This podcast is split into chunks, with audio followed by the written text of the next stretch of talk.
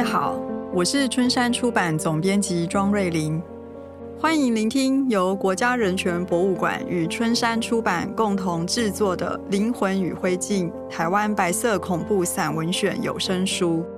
白色恐怖散文选由胡淑文、童伟格主编，共有五卷本，七个主题，呈现白色恐怖时期复杂的历史脉络与精神结构，希望可以透过声音。带读者回到记忆的现场，共同思索人的价值。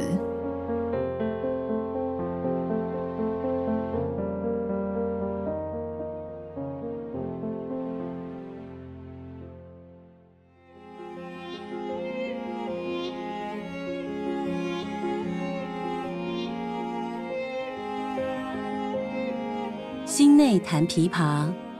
回忆苏庆黎和苏妈妈萧不禅之一，作者唐香燕。那一年，一九七九年夏天，我刚结婚，由台中搬到台北，租屋在台北南区半山腰社区的公寓七楼。会在与我完全陌生的台北，找到这距离台北火车站大约五十分钟车程的住处。是因为我的大学室友文庭树，婚后曾短期住在这个社区。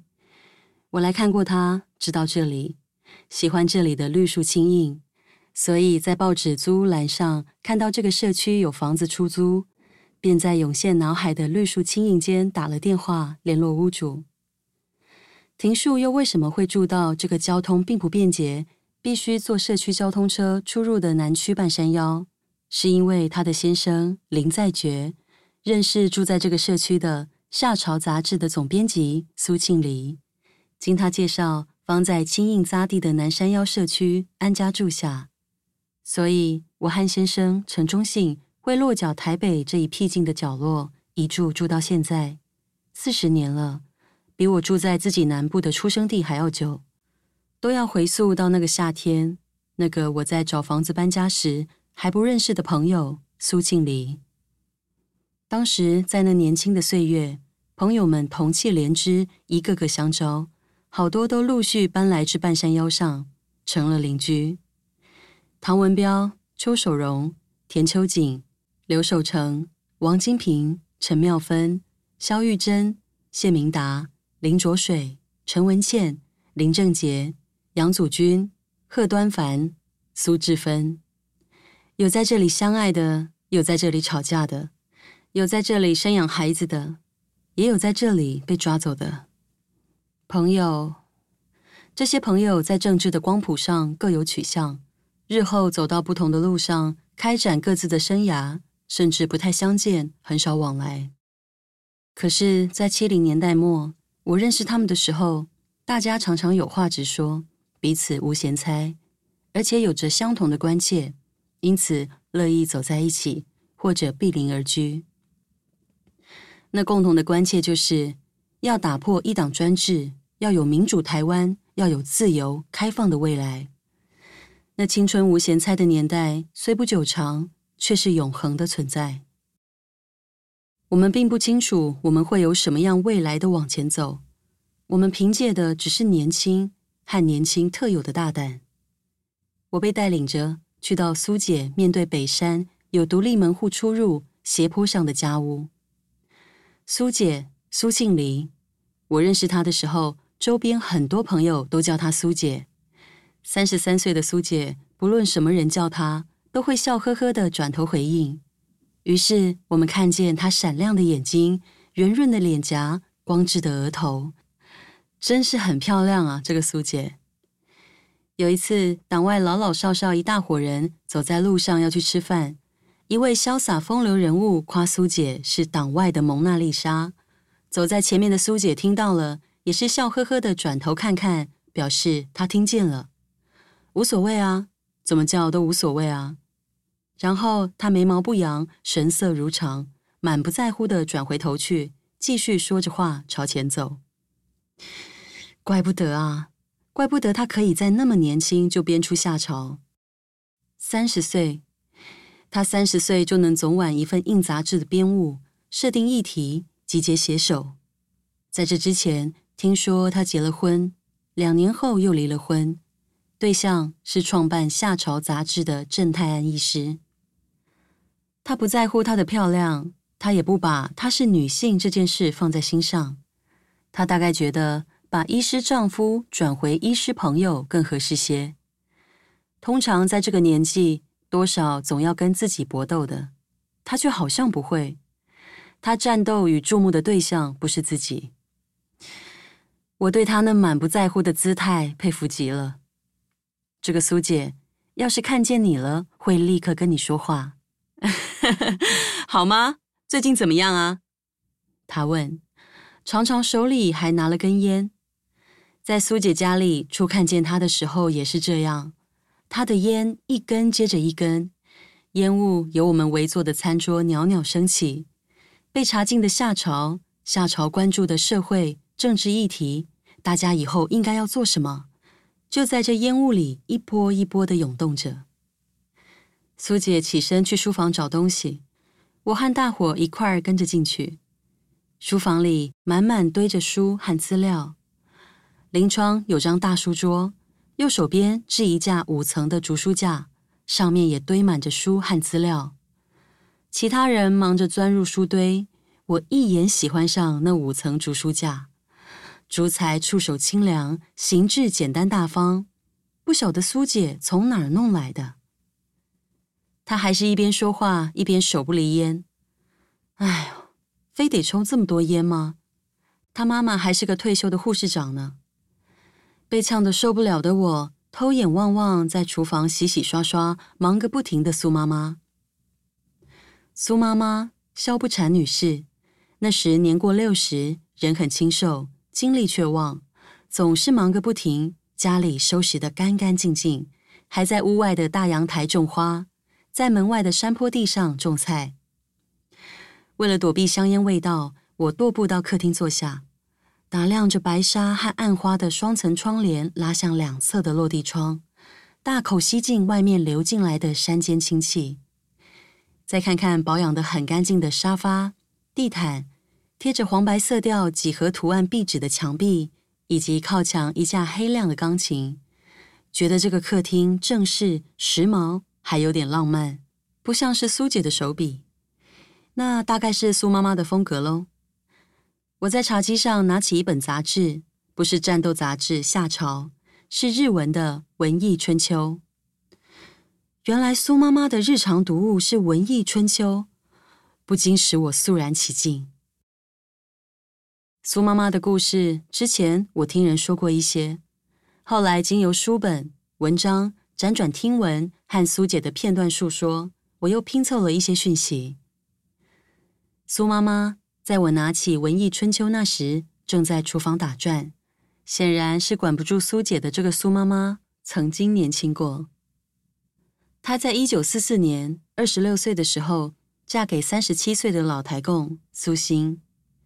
台南家里人苏欣留学日本东京，在一九二八年二十一岁的时候成为正式的共产党员。第二年立刻回台湾组织工人，从事工运。一九三一年，他二十四岁，被日本政府逮捕，坐牢十二年。一九四三年出狱。出身台南安平的女子萧不禅，容貌姣好，气质高洁，且能自食其力。结婚以前是高雄医院的护士长，一嫁却嫁给一位年纪不轻又看不出前途在哪里的政治犯。为什么？或许他是出于不忍之心和爱敬之情。他很知道让政治犯坐牢十二年意味着什么。他自己的哥哥萧来福与苏欣是于东京结识的台共战友，也在回台湾后投入公运而被判刑十年。惩罚、打压、隔绝、阻断，让你的青春崩解，让你的生命撕裂，让你活着尝到死的滋味，让世界忘记你，那就是你为无产工农大众奋斗的报酬。就读高等科学校的少女萧不禅去台南监狱探望哥哥时，见到过和哥哥同龄的狱友兄弟苏欣。这位苏欣刑满出狱。回到二十年没有回去的台南故里，母亲已逝，邻里陌生，她没有家了。在他一心为着建造一个更合理的社会而打拼，甚至牺牲坐牢的时候，他的家散了。苏欣的老伯母流着泪要他重新成一个家，但是出狱归来，身无长物，要如何成一个家？这时候，苏欣的生死兄弟萧来福提出让妹妹萧不禅去嫁给苏欣的愿望。做妹妹的一向敬仰哥哥，她无法拒绝，摇头好像比点头更困难些。于是她辞了工作，默默嫁给出狱后在彰化工作的苏欣，后又随他到台南家里住下。他们在彰化拍了穿着正式的西服套装的合照，没有举行婚礼仪式。终于，三十七岁的苏欣仿佛是死了又活了过来。那崩解的青春、撕裂的生命，有人帮他缝合、重建起来。一九四五年，日本投降，战争结束以后，苏欣和怀孕的妻子离开台南，搬到台北住了一年多。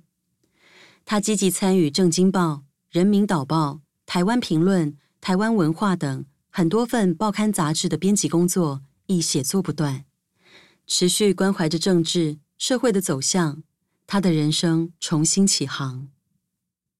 一九四六年，女儿苏庆黎出生，做父亲的为了庆祝台湾光复，为了庆祝新时代的黎明光起，给女儿取庆黎这个名字。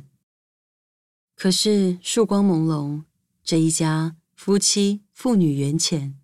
一九四七年夏天，夫妻结发三年，一岁的女儿还抱在手上，他们就缘断分别，至死没有相见。他们分手之地是上海。那一年初春，台湾惊爆二二八事变，军队向人民开枪，报刊陆续被封，文化、思想、新闻各方面的许多杰出人物难逃被杀被捕的命运。苏欣在逃亡两个多月后，由朋友出钱出力帮忙改名换姓、更易装扮，带着妻女搭乘轮船出逃至上海。带着妻女逃亡，或许是因为夫妻俩一路哄着小孩，像个寻常一般的家庭，容易避过追捕的耳目。可是，一家三人到了上海，上海居大不易，而国民党政府追缉之手。在上海也逐渐靠近了。苏欣决定单身逃往香港，妻子、女儿则托可靠的朋友送回台北。那时候，他相信他们有一天会再见面，时局会朝他的期望发展，而他会渡海回到故乡台湾。二十九岁的萧不禅在上海待了两个月后，抱着女儿苏庆梨再次登船过海，虽然惶惑不安。但他以为暂时分别后，扰攘风波终会归于平静。海上有船相通，过些日子，他们夫妻父女总会相见。他们都错了。一九四九年，苏欣在大陆易帜后，由香港到了北京。台海阻隔，返乡路段，他在他以为是心灵故乡的地方，随着动荡的政治局势浮沉。挨过种种打击，也另外成立家庭，有了一儿一女。精躯瘦弱的苏欣醒视过往，内心虽明白，但身体渐衰，气息微微，于一九八一年过世。萧不禅带着女儿回到台湾，投奔住在高雄的妹妹妹夫，并于高雄的医院重拾护理工作，还省下薪水，托人带去香港给丈夫。从丈夫那儿，她接获的最后一封信是苏欣要离开香港以前写的。她说了她的动向，她提到女儿，她希望女儿以后能够学钢琴，接触音乐。为了让见不到父亲的女儿过得不比别人家的孩子差，做母亲的把女儿托养在家境安定康宁的妹妹妹夫家，自己拼命工作，兼差赚钱。让越长越好的女儿学钢琴、学舞蹈，他希望女儿安定康宁的成长。可是这女儿聪明敏锐，她上初中以后接触到旧恶文学、莎翁戏剧、古典音乐和三十年代的中国文学。又于十四岁，由第一次去拜望的父亲旧友吴新荣医师手上接获父亲二十二岁时在东京拍摄的一张照片。此后，逐渐了解自己的身世，便有了母亲所不乐见的心思。